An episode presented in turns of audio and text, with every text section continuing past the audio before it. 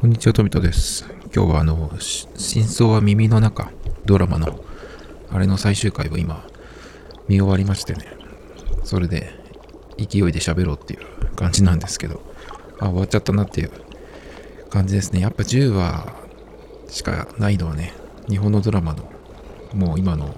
パターンですけど、もったいないですね、やはりね。こういういいドラマを、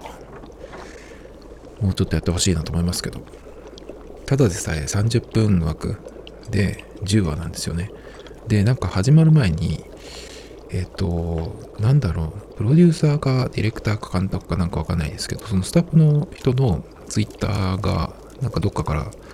流れてきたのを見て、乃木坂のまとめサイトみたいなところに行った時に見たのかな？違うかな？なんかね、その、えっ、と、何をツイートしてたかっていうと、もうかなり前ですけど、その、ドラマが始まるっていう時かな。で、えっ、と、始まる時だったか、始まってちょっとだったか忘れちゃいましたけど、その、ドラマのクランクアップがあったっていう、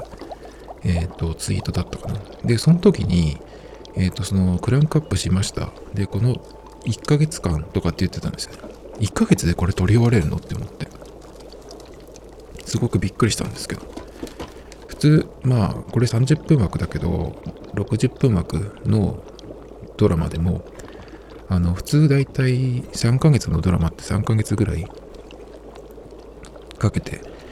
取って出しみたいな感じじゃないのかなと、なんとなく僕は思ってたんですけど、1ヶ月ぐらいでね、撮り終わってたみたいですね。すごいなと思うんですけど、なんかその、30分枠だからなのか、まもしくは、えっ、と、なんかその、技術的なこととかで、あのー効率よく早く取れる、そういうなんか仕組みが今はあるのか、わかんないですけど、30、30分じゃないや、えっと、1ヶ月で10話、30分10話取れるんだと思って。バラエティ番組とかだったら、まあその、効率のいい、あとそれで取り高が取れる、えっ、と、番組だと、大体その放送と同じ時間で撮影できちゃうっていうのもあるみたいですけど、大体でも倍は回すとかっていうのがよくありますよね。バラエティとかだとね。だけどまあ、えっ、と、ドラマの場合だと結構かかるんじゃないかなと、勝手に思った、思ってたんですけど、だけどどうやら、えっ、と、30日、1ヶ月ぐらいで撮り終わったみたいですよ、これは。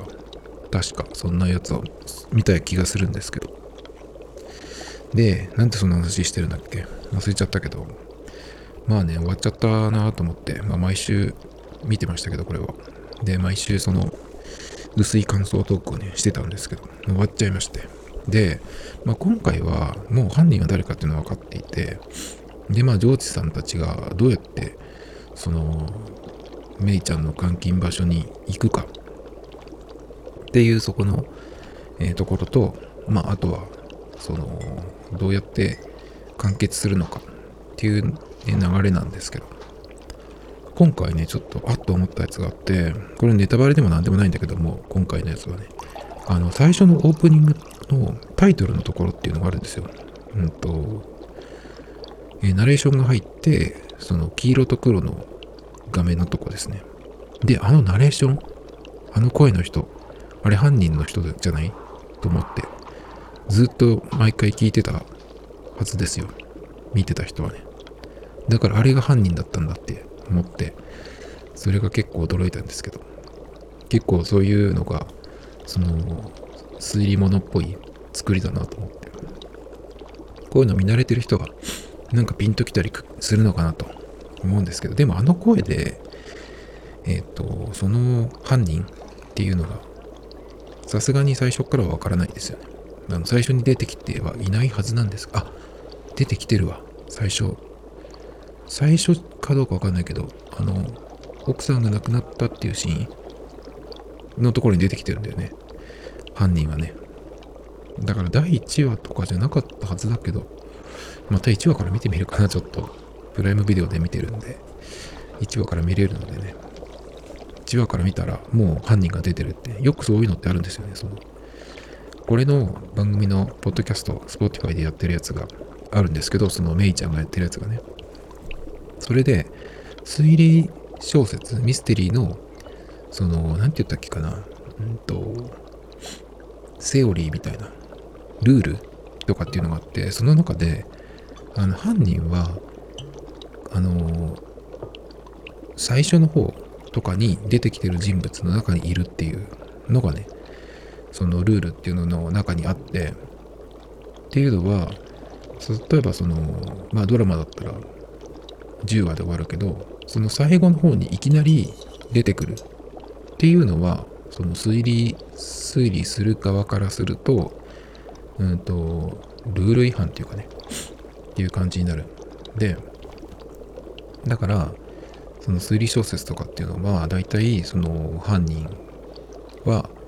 えっ、ー、と、最初の方っていうか、そのずっと出てきてる人物の中の誰かっていうのがね、えっ、ー、と、セオリーとかルールみたいなことを言ってた回があったんですけど、まあだからそれで言うと、そういうポッドキャストを作ってるくらいなんで、どっかに出てきてると思うんだよね。だけどお母さんが亡くなったっていう話は、中から出て出てきたんで、どのくらいに出てきたんだっけかな。10番あたりだっけかな。だけど、今回のそれでね、そのナレーションのやつ、あの声の人きっとあの人だっていうことでね、一応そういうわけなんで、最初から見たら多分、まあそれではわからないけどね、もしすごい役者さんとかに詳しい人がいて、あの、その声と、例えば、えっ、ー、と、なんだっけ、その、スタッフロール、そこを見たときに、その名前を見て、あの女優さんだ、女優さんって言っちゃったけど、あの役者さんだって、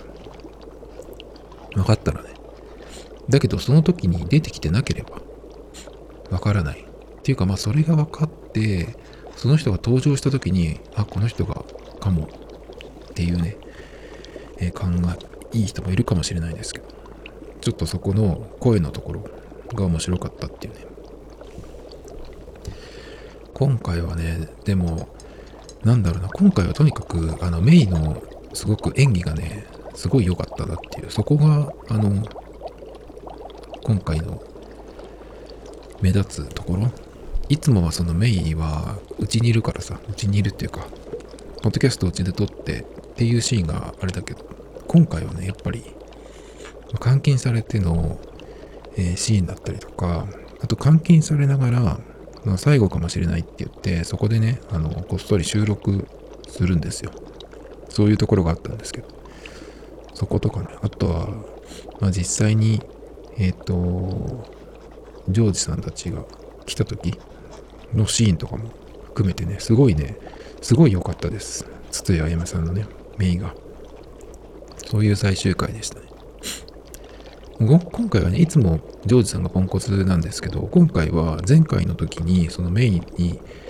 えっと、犯人、犯人じゃない、えっと、その事件の捜査をね、また頼んで、いつも通りね。それでの、あの、まあ、肝心のその犯人が誰かっていうところと、まあ、監禁場所っていうのは分からなかったんだけど、かなりそのポッドキャストのおかげでヒントをね、もらってたんで、それをもとに、今回、えっ、ー、と、ジョージさんの勘でね、結構、えやっていくんですけど、なかなかね、その、犯人は誰かっていうのは、前回の時に、えっ、ー、と、もう、分かった、たどり着いたんだけど、じゃあどこにいるんだっていうのがね、今回、その探す、探したわけなんですけど、その時にね、まあ、ここじゃないかっていう、そのある、えー、そのヒントからジョージさんが見つけるんだけど、だけど、そのピンポイントじゃないんですよね。この辺の土地じゃないかっていうのを、まあ、花さんが、えっ、と、当たりをつけるんだけど、だけど分かるわけないんですね。そ、普通に考えてね。で、なぜか、もうむや、むやみにっていうかね、もうやたらこう、そっちの方に向かうんですけど、その後もミラクルが起きて、花を見つけるんですよ。で、その花っていうのが、何ていう花だっけかな。その、この連続事件の死体のところに必ずあった花。それの花言葉が、君を忘れないっていうやつなんですけどその花があってねそれを思い出してあこの花があるってことは近いんじゃないかって感じでまあ偶然ねその監禁場所を見つけるんですけどまあねちょっとその辺がコメディチックなところかなっていうころですけどね。あと金持さんがね僕にしかできないことをやりますっていうふうに言うんだけどあの僕にしかできないことって何って思うかもしれないんですけどこのドラマ見てる人だったらあの分かると思うんですけどもう本当にその通り。でもねナイスなんですけどそれがね。でまあいろいろあってまあ終わるんですけどその後親子関係はどうなったのかなってあんなことがあってまああんなことっていうかその前にえっ、とお母さんを亡くしてその時にえっ、と来れなかった。亡くなる時にね病院に。亡くなってから来たのかなジョージさんが。でまずあの時に何をしてたのかっていうのをどっかで出るのかなと思ったんだけど多分出てないんですよ。なんかそのえっ、と亡くなった時であろう亡くなった時にえっ、と病院にえー、メイちゃんがきっと行ってその時にメイちゃんがそのジョージさんに、え、電話かけてるのがその着信の画面がねえっ、ー、と前回映ったんですけどそのと着信してるシーンっていうのがジョージさんが車を運転してるシーンなんですよね。だからあの時にえっ、ー、とジョージさんはどこに向かってたのかもしかしたらなんかその電話に出られないていうことでそのあでも違うか車にはねられたっていうのは知らないはずだけど。なんでだったのか。何か相当のことがあったのか。もしくはいつもそんな感じだったのか。わかんないんですけどそこがその映ったんでその前回の9話の時にね。だからそれがもしかしたらその説明みたいなのがあるのかなと思ったんですけどなかったんですよね。そこがねちょっとどうどういうことだったのかなっていうのが思ったんですけどでも特に意味はないっていうことかなあのシーンそれともう一個気になったんだけど、まあ、メが監禁されてるわけなんですけどどうやってそこから連れ出されたのか。まあよくある道具がね、その、え今回出てくるんですけど、犯人が使うシーンがね、出てくるんですけど。だからそれでやられたでもあれ食らうと結構傷っていうか残るよねと思って。でもそれだったらあのその連続殺人の被害者に全部そのえっ、と跡が残るはずだと思うんですけどそれはなくて比較的いつも綺麗首は絞められてるけどっていう感じで。だからどうやってそのあの場所からメイちゃんをうんさらっていったのか、まあ、車でっていうのはわかるんだけどどうやってっていう。まあそれを使って、まあ、気絶させたとしても担いであそこから持っていくっていうと絶対にうんバレるだろうしね。日中だしそれにあの場所からだったら普通カメラに映ると思うんでね。だってどこにでも大体いつも今カメラがあるからあの女の子を担いで持っていくあの人が担いで持っていくっていうとちょっとかなりうん難しいと思うけどあともしくはあの人のその職業的にというかでその不自然じゃない持っていき方みたいのがあるのかな。ちょっとそこが気になったんですけどね。もう今回は縛り付けられてるところからずっとやってたんで。まあ分かんなかったんですけどね。あとはまあさっき言ったんですけどその全部いろいろ終わって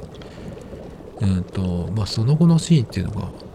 出てくるんですけどちょっとだけね。警察の方のあの木持さんとそれから向島さん。とジョージさんのシーンは出てくるんだけどあのメイちゃんとそのジョージさんの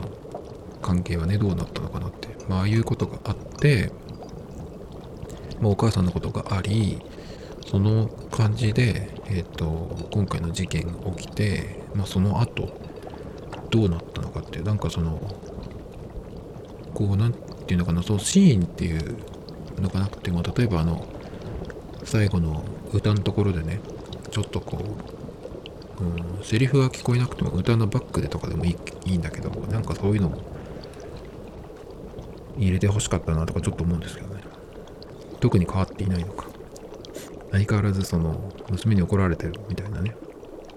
のかもしれないけどちょっとなんかそこの親子関係のところを見たかったなと思うんですけどまあでも久しぶりに1話から全部見た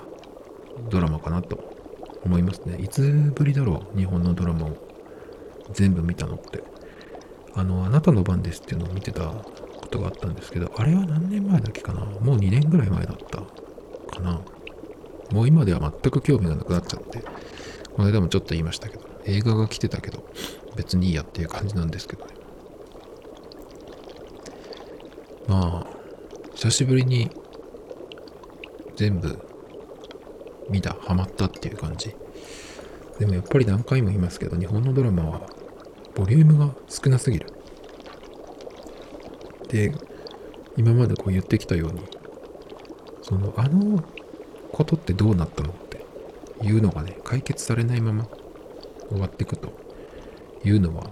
本当は取ってあるのかもしれないけど、時間の都合でカットになってるとかっていう場合もあるんで、わかんないですけど。だからアメリカとか韓国のドラマとか見てると、本当に足りないですよね。ちゃんとやる気があるのかなと、すごくもったいないって前も言ったんですけど。まあそんな感じなんですけど、でも面白かったですね。いいドラマが見れたなという感じで終わってしまったっていう。えーと、ここからちょっと話が変わって、18時間ダイエットっていうのをね、始めたっていう話をいつぐらいにしたかな？ちょうど今始めて10日ぐらい、1週間とちょっと経ったんですけど、で、18時間ダイエットっていうのは何かっていうと、まあ簡単で、食事と食事の間を1日に1回18時間空ける。だけ、それだけがルールなんですね。なので、まあ、えっ、と、僕の場合は、だいたい夜のご飯が8時前後に食べ終わるので、そうすると次の日、えー、そこから18時間空けるっていうと、次の日の14時ですね、お昼の2時になったら食べて OK っていう感じになってるんですね。で、その後は、まあ何時に最後の食事になるかわかんないですけど、それが終わったらまた18時間空けるっていう感じで、まあ大体僕の場合はその8時に食べ終わるんで、その14時から食べて OK っていう感じになってるんですね。その食べて OK っていう風になるまでは固形物は取らない。飲み物とかはいい。あ飴とかも OK ですけど。まあそういう感じでやってるんです。で、まあだけど、うーん、ざっくり言うと、その感じで言ったら、朝ごはんは食べなければいい。で、あとはお昼ご飯、お昼ご飯がちょっと遅くなる。まあ昼は食べても食べなくてもいいんですけど、まあどういう感じになるかなと思って、まあちょっとやってみようっていう話を何回か前にしたんですけど。で、10日経って今どんな感じかっていうことで、特にそのもうまだ10日で何かその体に変化があったとかねそういうことは全くないんだけどえっ、ー、とまあ実際やってみて朝は、まあ、僕大体その白湯をまず飲むんですけど白湯っていうかぬるいぬるいお湯ですねと、まあ、ヨーグルトをちょっと食べたりしますけど、ねそれは固形物じゃなくからいいかなと思ってで、あとはものによってはスープ寒いんで飲んだりしますけど。だから全く何も口にしないってわけではないですね。だけど固形物はなしっていうのをやってます。で、その後、まあ、14時になってからちょっと食べたりするっていう感じなんですけど、まあ、でも僕の場合14時になってもそんなにお腹空かないんですよ。なので、まあそのまんま行って1日1食にしてもいいかなとちょっと思ったんですけどさすがに4時とか5時あたりにかなりお腹が空いてきちゃうんで、まあそれをこう、うん、和らげる、防ぐために、まあ14時になってた頃にちょっと軽く食べるパン1個とかね、そういう感じでやって、でまあいつも通りに夕食を食べて、まあ大体8時ぐらいまでに終わるっていう感じなんですけど、その14時ぐらいにちょっと食べて、その後ね、うんと、夕方から、やっぱり結構お腹が空いてくるんですね。なんか食べたくなっちゃうっていう感じなんですね。まあでも14時からの時間なんで別に食べてもいいんですけど。ただね、その夕方とかにすごいお腹が空いたとなって、そこで結構食べちゃうと、今度夜の時間帯に食べられなくなっちゃうんで、うんと、まあ、それでもいいっちゃいいんだけど、例えば夕方4時とかに食べると、次の日、次の日は、4時に食べ始めて、例えば5時に終わったとすると、次の日は11時から午前中の食べていいってことになるんですけど。まあそれでもいいけどね。まあでも比較的8時ぐらいに終わるっていう方が調節しやすいかなと思って今そんな感じにしてるんですけど。結構ね、そこから夕食を食べるところでものすごくお腹がすくですね。朝は全然大丈夫。朝、昼はね。だけど結構そこのお昼にちょっと食べてからの夕方4時くらいがすごくお腹がすくゾーンですね。そこで、まあ食べちゃわないようにしないとっていうところかな。まあ別に食べてもどっちでもいいんですけど。まあだけど、それより、あのー、休日の方が結構、うん、食べたくなるっていうかね、休日、っていうかまあ平日は、その朝ごはん、固形物食べずに、えっ、ー、と、14時くらいまで全然お腹空かないから大丈夫なんですけど、休日の場合は、なんかね、その、特にやることがないと、あの、食事ができるようになるまでの時間だからさっきので言うと、えっ、ー、と、14時、昼の2時が、までの時間がすごく長く感じるんですよね。まだあと4時間もあるとかさ。そういう感じになっちゃうんで、なので、平日の方がなんか楽だなっていうのがありますね。あとでも、その、これの効果っていうのは、お腹が空いている状態がある。グーってなるようなぐらいにお腹が空いている状態があるっていうことが大事らしいんですね。そうすると、えっ、ー、と、まあ、消化は終わっていて、えっ、ー、と、その体のなんか血液だったりエネルギーが消化以外のところに使えるっていうことなんで、その時にそのデトックス的なね、ことが、まあ、自然に体の中で行われるって言われていて、だからまあお腹がすく、お腹がその空になってる状態を作るっていう意味で、えっと、1日18時間空けるっていう、まあ話なんですけど。まあだから、お腹が空いているっていう食べたいって思うのは、ちょっとその、どうしようかなとか思っちゃったりするんですけど、その、えっ、ー、と、お腹が空いてる状態っていうのが、えー、体にとっていいことなんでね。まあ、それが頭にあると、まあ、喜んで我慢ができるっていうかね。そういう感じですね。まあ、だから結構休みの日の方がしんどいっていうと、うん、言い過ぎですけど、ちょっと、うん、時間が経つのが遅く感じるっていう感じですね。休みの日なんかだと、まあ、朝から物は食べないけど、コーヒーとか飲んでもいいかなと思うんですけど、何も食べないでコーヒーって良くないのかなってなんか昔から思っていて、特にその、えー、水、お湯以外は飲んでないんですけど、あさっきスープって言いましたけどね、まあそのくらい。スープってあの具が入ってないスープですけどね。で、夕食はね、結構食欲がすごくある状態で食べるんですよね。なんかそれがだから健康的かなっていう風に気分的にも感じるんだけど、ただ結構ね、2食くらい食べれちゃいそうなぐらいの食欲があるんで、そこであんまり食べ過ぎたら意味がないかなとかちょっと思うころですね。でもなんかあんまりお腹が空いた状態でえっ、ー、と夜を迎えるとそれで寝られないっていうのもなっていうのがちょっとあったりするんでまあどれくらい食べるかっていうのはねちょっとまだ、うん、調整中ですけどまあ今んとこ普通に